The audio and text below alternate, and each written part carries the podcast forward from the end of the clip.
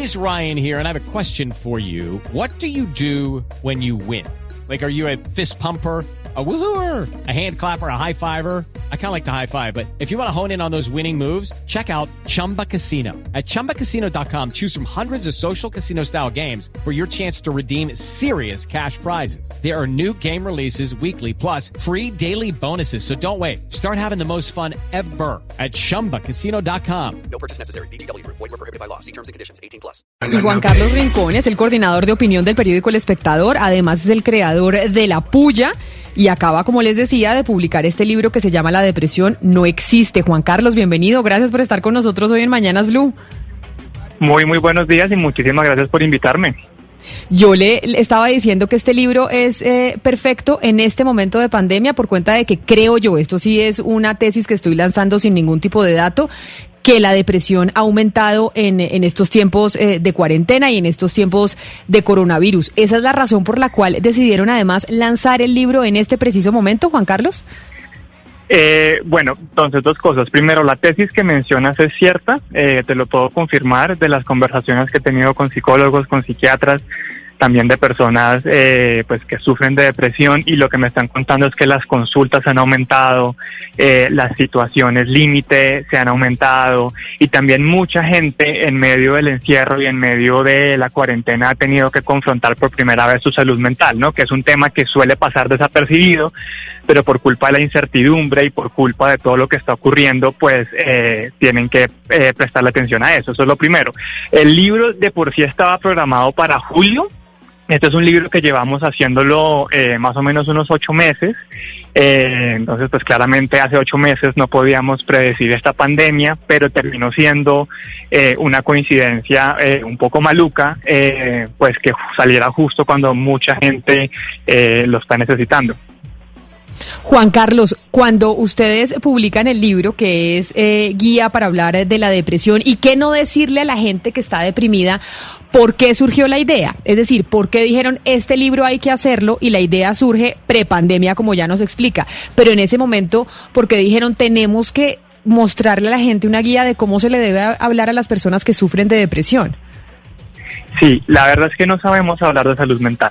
No, no tenemos palabras para ponerle nombre a los dolores que muchos sentimos. Digamos, yo soy una persona que sufre de depresión, entonces este libro también surge de un interés muy personal, pero como periodista, hablando con personas que sufren enfermedades mentales, hablando también con gente que quiere a esas personas, me di cuenta que una tragedia común es que hay una falla comunicativa y es no sabemos cómo comunicarnos. Los que estamos enfermos no tenemos las palabras para explicar eh, las dificultades que sentimos. Mostrar un brazo roto es muy sencillo. Explicar lo que está pasando por mi mente a veces ni siquiera yo puedo entenderlo, pero también para las personas que nos quieren, para nuestras mamás, nuestras abuelas, nuestros familiares, nuestros amigos, es difícil hablar con nosotros y lo que pasa es que se cometen muchos errores de buena fe, porque la gente no es mala, la gente lo que quiere es ayudarle a uno Juan Carlos, eh, hay un comunicado que eh, sacó esta semana la Asociación Colombiana de Psiquiatría relacionada con la salud eh, de los eh, trabajadores, de las personas que trabajan en el gremio de la salud. Sí, Camila, ahí es muy interesante ese comunicado porque habla de los de lo expuestos que están los eh, trabajadores de la salud, que por ejemplo en China eh, se habla que entre el 50 y el 71% de los trabajadores de la salud están afectados mentalmente. Y uno y uno se pregunta, pues si uno puede hablar eh, de asuntos como los que recomienda la Asociación Colombiana de Psiquiatría, que es ir a prácticas como el mindfulness, la respiración, la relajación. Uno se pregunta, Camila, siempre cuando está en contacto con personas que están tan expuestas, eh, si, es, si es bueno eh, sugerirles eh, ese tipo de prácticas, Juan Carlos, prácticas como el mindfulness o, la respiración o, la relajación, o es, mejor que creo que en ese campo de la... A Juan Carlos, Ana Cristina, ya, lo vamos a, recuperar porque se nos, se nos cayó la llamada. Creo que lo, creo, creo, creo que lo recuperamos. Juan Carlos, ¿nos escucha? Sí, volví, qué pena, no, no sé en qué quedé. Juan Carlos, Juan Carlos, no, eh, le estaba preguntando por eh, las, la posibilidad de sugerirle a la persona que está en depresión prácticas como el mindfulness, eh, la respiración o la relajación, que es lo que recomendó esta semana la Asociación Colombiana de Psiquiatría para las personas que están muy expuestas, no solo, es decir, no solo personas, digamos, con preexistencias de salud mental, sino las personas, digamos, del, del campo de la salud que están tan expuestas a la depresión. Sí, esa es una muy buena pregunta. De hecho, hay un capítulo entero dedicado a esas recomendaciones, porque eh, recomiendan meditar, recomiendan hacer ejercicio, recomiendan, eh, bueno, salir, tener amigos. Y la respuesta es compleja. La respuesta es sí, esas cosas sirven. Hay personas a las que les sirven, pero también hay que entender que suelen no ser suficientes. Y además, lo que le sirve a una persona puede no servirle a otra. Entonces, te doy mi caso. Mira, yo hago ejercicio, yo como bien, yo hago meditación pero sin la terapia y sin los medicamentos eh, estaría en una situación bastante deplorable porque ya la he visto. Entonces un poco a lo que apunta también ese capítulo que yo diría sí, lo que te funcione mientras te funcione está más que bien, pero yo sí creo que todos deberíamos eh, tener terapia, tengamos enfermedades mentales o no, porque es una herramienta muy útil, es una herramienta más científicamente comprobada para poder enfrentar todo este tipo de situaciones. ¿Existe un, ¿Existe un ranking, Juan Carlos, un, top de, de las cosas que más deprimen a los colombianos y de cómo tratarlas? El, me corchó ahí. no tengo no tengo el ranking de qué es lo que deprime a los colombianos, entre otras porque la depresión es una enfermedad de causas complejas. Y de hecho eso es algo que también discutimos en el libro y es hay hay personas que tienen causas puntuales para deprimirse, por ejemplo, un duelo, por ejemplo, que hace sin trabajo, bueno, la incertidumbre de la cuarentena seguramente está generando estragos en la mente de muchas personas, pero también hay muchas personas que sufren depresiones sin causa causas aparentes. Entonces, por eso es tan complicado también concentrarnos mucho en las causas eh, cuando la conversación tiene que tener pues muchos más matices. Juan Carlos, justamente le quería preguntar sobre esto, porque usted estaba hablando al principio de que hay una falla comunicativa. La persona que está deprimida no se sabe expresar, pero también mm. la persona que lo acompaña, su familiar, no sabe cómo hablarle. Y a las personas que nacen con depresión y que no tienen aparentemente ninguna razón, pues las personas que lo acompañan le dicen a uno, ay, pero usted que tiene todo en la vida porque va a estar triste, ya no esté triste más, ay, sonríale a la vida. Y ahí es donde se genera de pronto un cortocircuito en donde no me entienden, no entienden yo por qué siento esta tristeza profunda, nadie me entiende. ¿Cómo hacer para que los ah, familiares y las personas que quieren y acompañan a una persona depresiva, pues entiendan cómo hablarle a esta persona y puedan realmente ayudarla. E, ese es mi objetivo, eso es lo que yo quiero. Vean, yo este libro lo escribí también por experiencias personales. Mi abuela, que acaba de cumplir 80 años, que es una persona que me ama en el mundo, solo hasta, hasta semana dijo, vea, yo no sabía que Juan Carlos sufría tanto. ¿Sí? Con mi mamá también ha sido un proceso largo de aprender cómo hablarnos y un poco lo que buscamos con este libro es ahorrar conversaciones. ¿sí? Sí, si las personas pueden leer esto, sobre todo las personas que quieren a las personas con depresión, leen esto y ven, ah, bueno, ya sé que no digo esto porque es un error, ya sé que no digo esto porque también genera daño, eh, estamos eh, ganando mucho espacio. A mí me han empezado a llegar correos electrónicos a propósito del libro de muchas personas con depresión que me dicen, me da miedo contarle a mis familiares porque me van a decir que esto es un capricho, porque me van a decir que esto es una falla en mi actitud. Y miren lo, lo triste que es eso, porque seguramente los familiares no lo hacen de más o sea, de verdad ellos creen que diciéndole que cambie la actitud va a mejorar y quieren ayudar, pero lo que están haciendo es que estas personas se censuren, sufran en silencio y afecten aún más su salud mental. Entonces la única solución para contestar tu pregunta es teniendo estas conversaciones y sobre todo desarmando los prejuicios, como intentando entender que hay mentes que funcionan distintas a las nuestras y que requieren entonces consideraciones particulares. Pero ahora yo le hago la pregunta a Juan Carlos desde la posición de los familiares, porque una cosa es la posición del que está deprimido y que dice mi familia no me entiende, pero el familiar que vive con alguien que tiene depresión también la pasa muy mal también, también no sabe cómo tratar y ahí como e, esa persona que vive con, una, con, con, un ser humano que está deprimido, ¿qué debe hacer para que no sea tan duro para él? No para el que está deprimido, sino para el otro, porque el otro también se afecta por el que tiene depresión. Esa es una gran pregunta y, yo empiezo con una admisión y es, esto es una situación muy difícil. Esta es una situación muy desgastante, es una situación además que lo frustra a uno. Yo no solo soy una persona que sufre depresión, yo he amado y amo personas que sufren depresión. Yo he estado con parejas que sufren depresión y he visto en primera mano lo que es ver la impotencia de no poder ayudarle a esta persona. Eso pues genera mucho desgaste. ¿Qué recomendaciones doy yo ahí? Primero, abrir la puerta para tener mejores conversaciones, eso es clave, porque si hay mejores conversaciones, lo que, uno lo que le baja un poco es a la tensión entre la persona deprimida y la persona que lo quiere, porque entonces no están peleando porque no me entiende, sino simplemente están compartiendo el dolor, como que sean compañeros en el viaje de enfrentar esta enfermedad.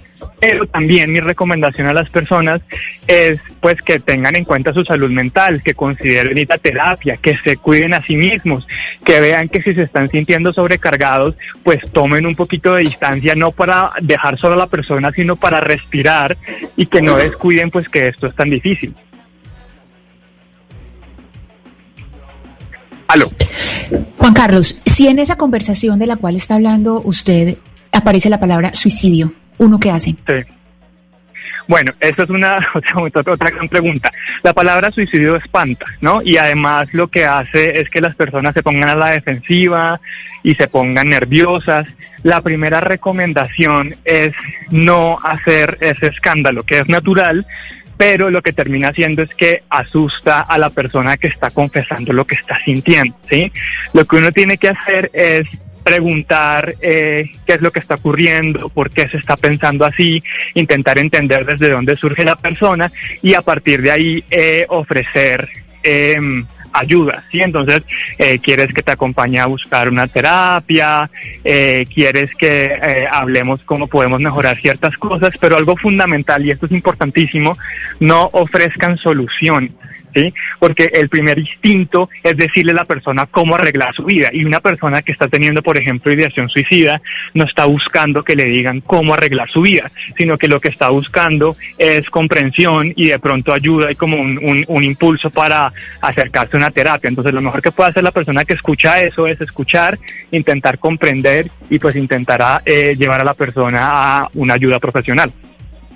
Juan Carlos, yo quería volver a la pregunta que le hizo eh, Camila, porque al final las personas que viven con alguien depre depresivo, muchas de ellas se vuelven codependientes, empiezan a sentir que ellos lo van a salvar a la persona y se empiezan a hundir con esa persona enferma, digamos, a unos puntos donde ya no se sabe quién va a salvar a quién. Entonces, ¿qué es lo que tienen de, de verdad que tener en cuenta una persona que vive con alguien con depresión y por qué es importante que esas personas busquen ayuda profesional también para sí mismos? Porque la codependencia al final también termina afectando a muchas personas. La codependencia me parece además que es un pacto eh, bastante tóxico que va a terminar arruinando esa relación tarde o temprano. Tú tienes toda la razón. Es algo que las personas que nos escuchan tienen que saber y es uno nunca puede salvar a nadie. ¿sí? Ese complejo del Salvador que yo lo entiendo porque es muy natural, porque lo he sentido, lo que termina es cargándonos, lo que termina es cargando a la otra persona y creando esas relaciones dañinas. Entonces, lo primero es aceptar que uno no puede hacer eso. Lo segundo es entender que hay profesionales dedicados a enfrentar ese tipo de problemas, que lo único que puede funcionar es una terapia bien acompañada, en los casos que sea necesario también con medicación. Esa es la mejor ayuda que alguien puede hacer. Yo la recomendación que le doy a las personas son dos. Uno, escuchar, ¿sí? Uno lo que quiere es que lo escuchen, que estén ahí, que no lo juzguen, ¿sí? Y dos, siempre, siempre dar la opción de acompañar a las personas a ir a terapia, a, buscar ese tipo de ayuda. Y ojo, esto también es importante porque muchas veces lo que va a pasar es que la persona deprimida no va a querer esa ayuda. Ahí lo difícil, pero lo que toca hacer es aceptar que las personas no pueden obligarlo. Si es como, bueno, listo, entonces yo sigo acá, te escucho cuando quieras, pero no entrar en ese modo de ser el salvador.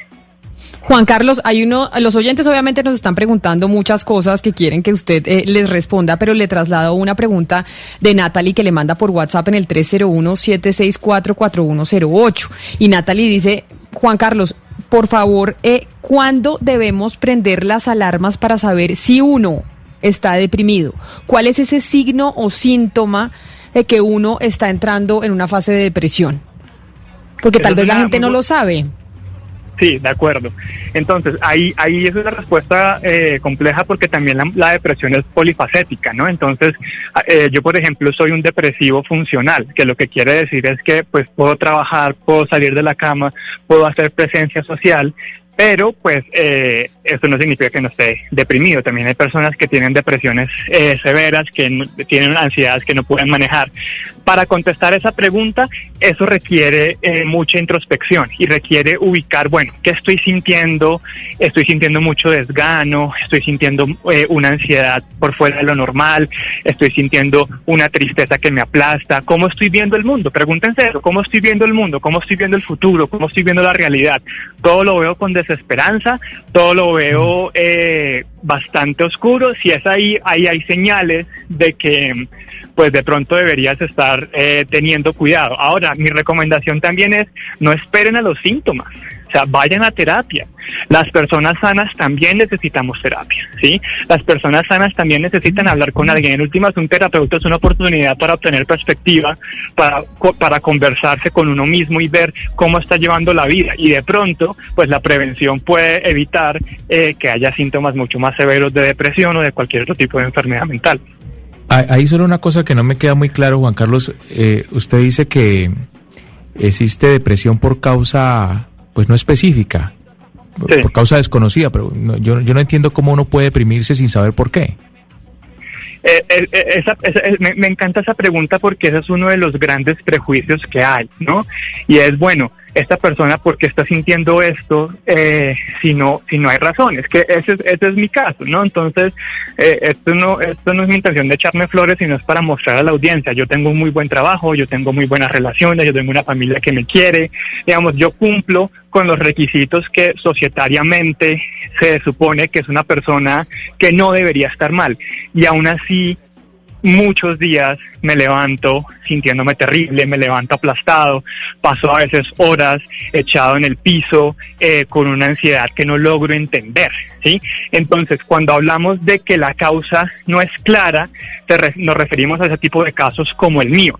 ¿Qué es lo que está ocurriendo ahí? Ahí sí yo diría, pues es mejor que un médico experto les conteste. Lo que yo he hablado con los médicos y lo que me han explicado es, pues sí, es que la depresión a veces se produce por desbalances químicos, por cuestiones hereditarias. Ahí el gran problema es que la ciencia todavía no ha podido describir con precisión qué es lo que ocurre en esos casos, pero ocurren. Y precisamente porque ocurren es que tenemos que empezar a desvirtuar esos prejuicios.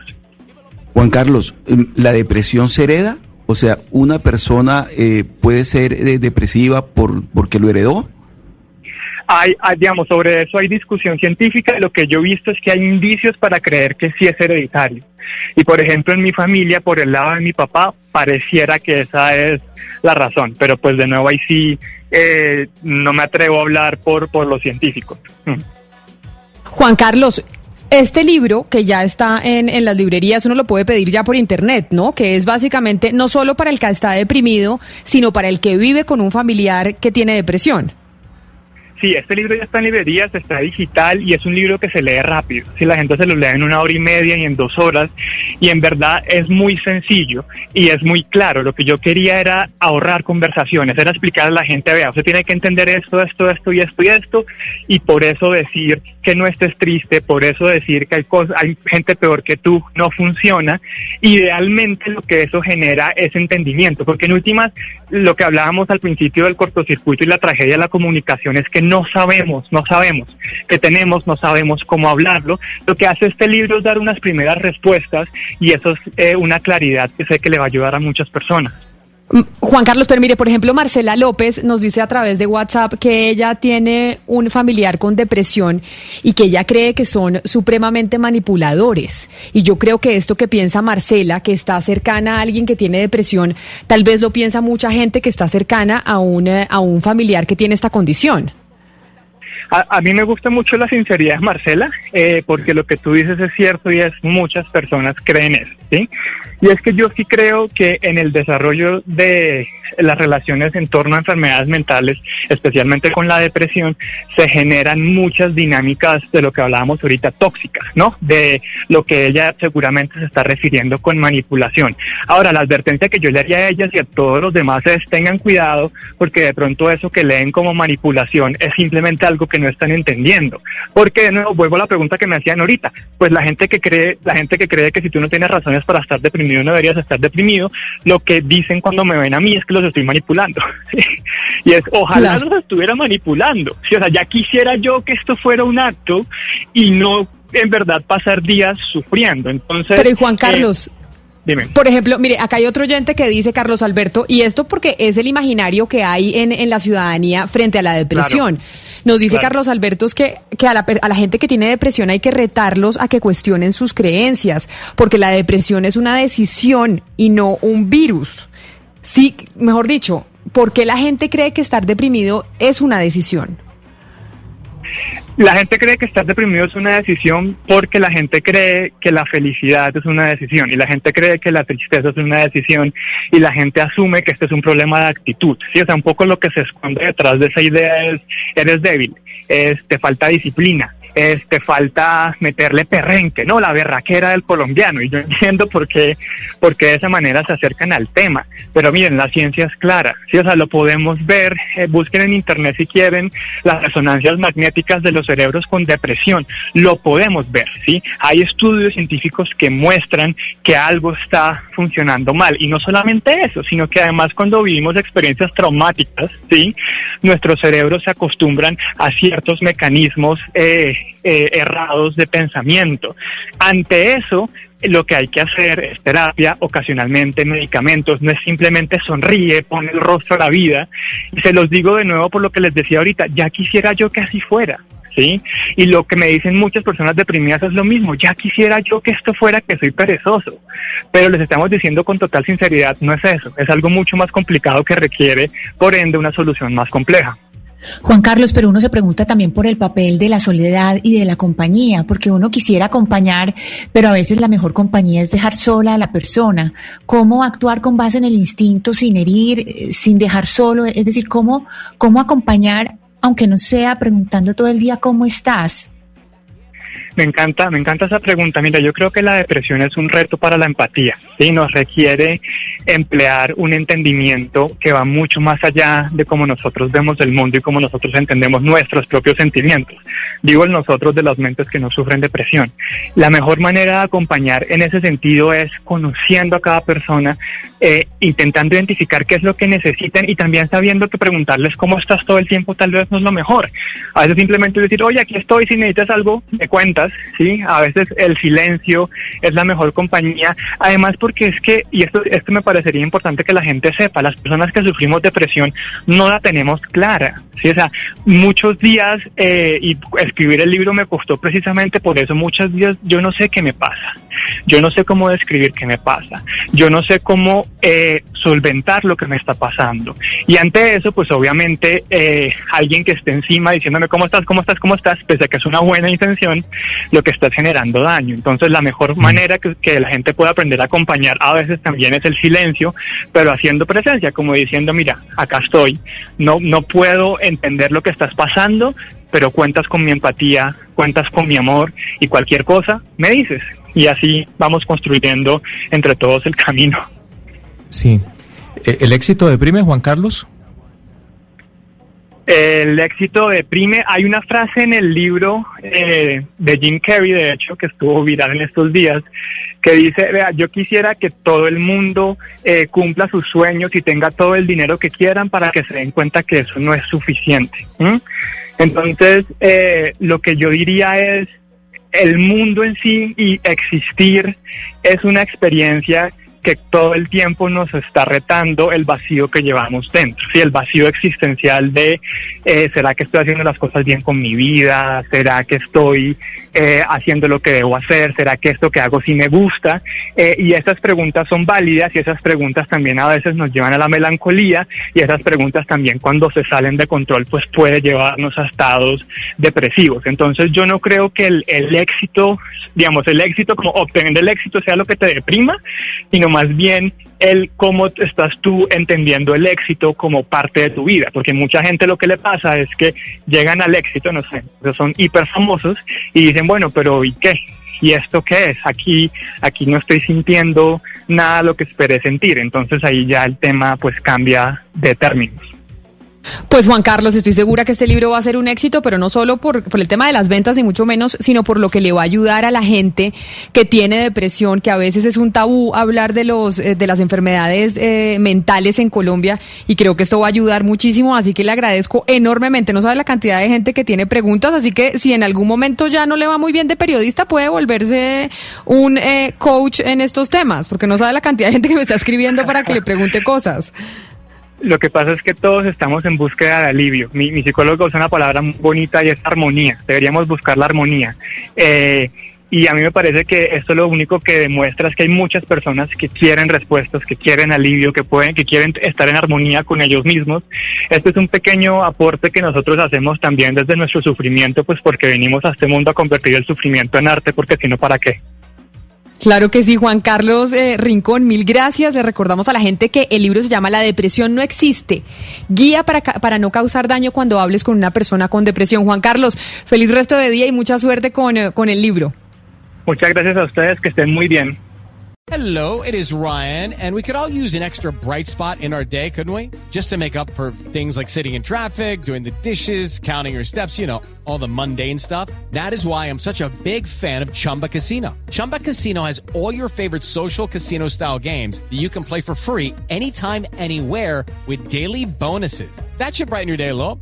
Actually, a lot. So sign up now at chumbacasino.com. That's ChumbaCasino.com. No purchase necessary. VGW. Void were prohibited by law. See terms and conditions. 18 plus.